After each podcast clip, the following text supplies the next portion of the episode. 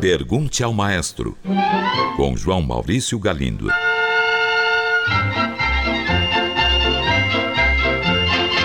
Olá, amigos. Um ouvinte enviou esta mensagem. Maestro, tirando os Strauss, que eram especialistas nisso, outros compositores importantes também compuseram valsas, como Chopin, Tchaikovsky, Francisco Mignone, etc. Mas e Beethoven? Este gigante compôs alguma? Eu não conheço nenhuma valsa de Beethoven. Será que por alguma razão ele nunca se interessou pelo gênero? Caro ouvinte, eu fui consultar um catálogo com todas as obras de Beethoven e confirmei o que eu pensava. Realmente não encontrei nenhuma valsa. Mas há peças de Beethoven que, embora não tenham este título, têm efetivamente o ritmo da valsa. E o caso mais célebre é da nossa conhecidíssima Pour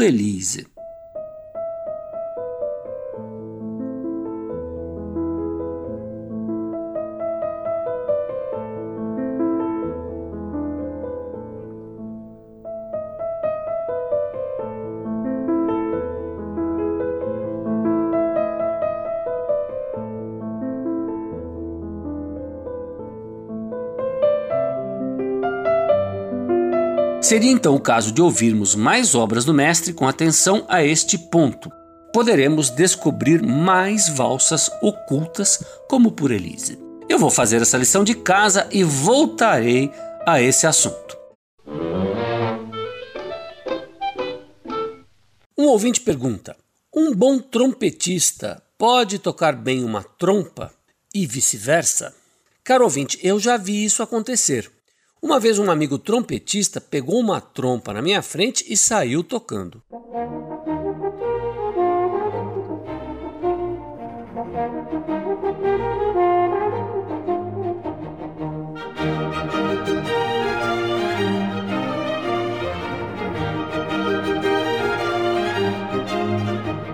Mas atenção, ele não conseguia tocar a trompa tão bem quanto tocava o trompete, o seu instrumento. Aliás, para ser correto, devo dizer que ali ele tocou a trompa precariamente. Mas isso significa que com um pouco de treino, talvez em poucos dias, ele se acostumaria com a trompa a ponto de tocá-la razoavelmente.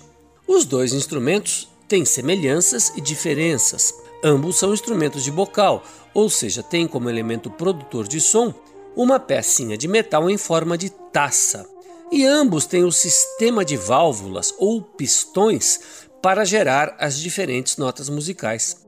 Essas semelhanças ajudam um trompetista a tocar trompa e vice-versa. Já as diferenças também são importantes. A trompa é um tubo enorme, muito, mas muito maior que o trompete. Por isso, notas na trompa são mais difíceis de acertar com exatidão. Trompa, trompete, trombone e tuba são, portanto, instrumentos da mesma família, todos tubos de metal com sistemas de produção de som por bocais. Tocando um deles, pode-se arriscar tocar um outro de forma bem simples. O mesmo pode acontecer entre executantes de clarinete e saxofone e também entre violinistas e violistas. Um ouvinte pergunta por que os trompistas, volta e meia, tocam com uma mão enfiada dentro da campana do instrumento. Caro ouvinte, muito bem observado, pouca gente nota este procedimento. É o seguinte: todo instrumento de sopro de metal tem um acessório chamado surdina, que é colocado na sua campana, aquela extremidade maior do tubo por onde sai o som. A surdina é uma espécie de rolha, e quando ela é colocada ali, o som do instrumento muda substancialmente, tornando-se mais suave e com o timbre bem diferente. O trompete, por exemplo, tem vários tipos de surdina. Temos a surdina straight, a Harmon, a cup, entre outras. Cada uma delas produz um timbre, ou seja, um som mais interessante que a outra, e muitas são usadas principalmente no jazz. A trompa também tem sua surdina, mas é muito comum que, em vez de usá-la, o músico introduza sua mão na campana do instrumento. Isso porque, dentre todos os instrumentos de sopro de metal, a trompa é o único que tem a campana suficientemente grande e próxima da mão do executante para permitir que ele faça isso. É mais fácil e mais prático simplesmente enfiar a mão lá dentro do que parar de tocar, pegar a surdina e ajustá-la. O uso da mão também tem outra utilidade: modificar a afinação das notas, tornando-as um pouco mais agudas ou um pouco mais graves. Uma ouvinte mandou esta mensagem: Sou fã da música de Rachmaninoff e gostaria de saber quem foram seus mestres. Eu tenho a particular curiosidade em saber se ele por acaso estudou com algum grande compositor russo de primeiro time, como Tchaikovsky ou Korsakov. Caro ouvinte, os professores de Rachmaninoff eram certamente muito bons, o que podemos atestar pela qualidade da sua música. Mas nenhum deles se tornou tão famoso quanto o discípulo, e nenhum deles foi de primeiro time, como você disse. Rachmaninoff começou seus estudos de piano no Conservatório de Moscou com Nikolai Zverev e, posteriormente, com Alexander Silotti. Este, sim, foi aluno de duas estrelas, Liszt e Tchaikovsky.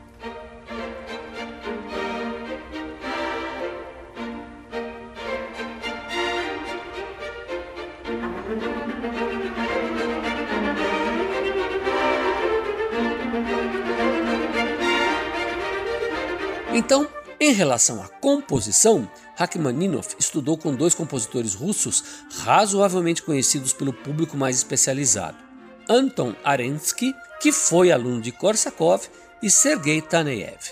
Arensky e Taneyev não são considerados de primeiro time, mas sem dúvida foram muito bons compositores e deixaram diversas obras de qualidade. Posso então terminar a resposta afirmando que a celebridade não quer dizer muita coisa Muitos músicos nunca alcançaram fama, mas nem por isso deixaram de ter uma grande importância na história da música ocidental. Esses quatro professores de Rachmaninoff são um grande exemplo. Não ficaram famosos, mas graças a eles, mais uma estrela de primeira grandeza passou a brilhar no firmamento musical. Um ouvinte enviou esta mensagem. Maestro, outro dia eu fiquei sabendo que quem teve a ideia de apagar as luzes da plateia durante um espetáculo de ópera foi o compositor Richard Wagner.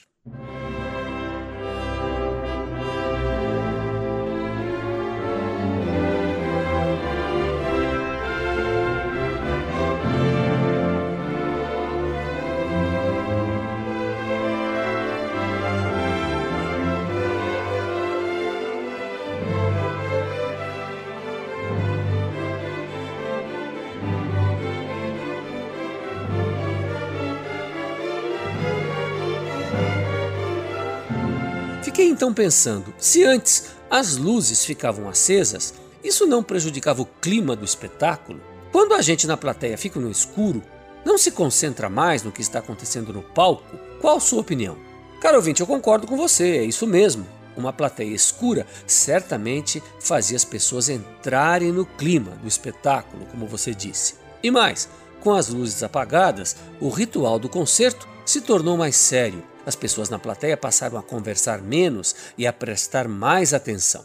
É interessante notarmos que isso só se tornou possível quando os teatros europeus mais modernos passaram a usar iluminação a gás. Antes disso, a plateia era iluminada por centenas de velas que ficavam naqueles imensos candelabros, e eles tinham que ser baixados durante os intervalos do espetáculo para a troca das velas. No século XVIII, as velas eram feitas de cera de abelha e não de parafina como hoje. Essas velas de cera duravam bem menos, cerca de 50 minutos, de modo que os atos das óperas tinham que durar no máximo esse tempo. Por isso, muitas óperas barrocas tinham cinco atos, apenas para a troca das velas. Então é isso, caros ouvintes. Até as abelhas influenciavam no padrão dos espetáculos de ópera.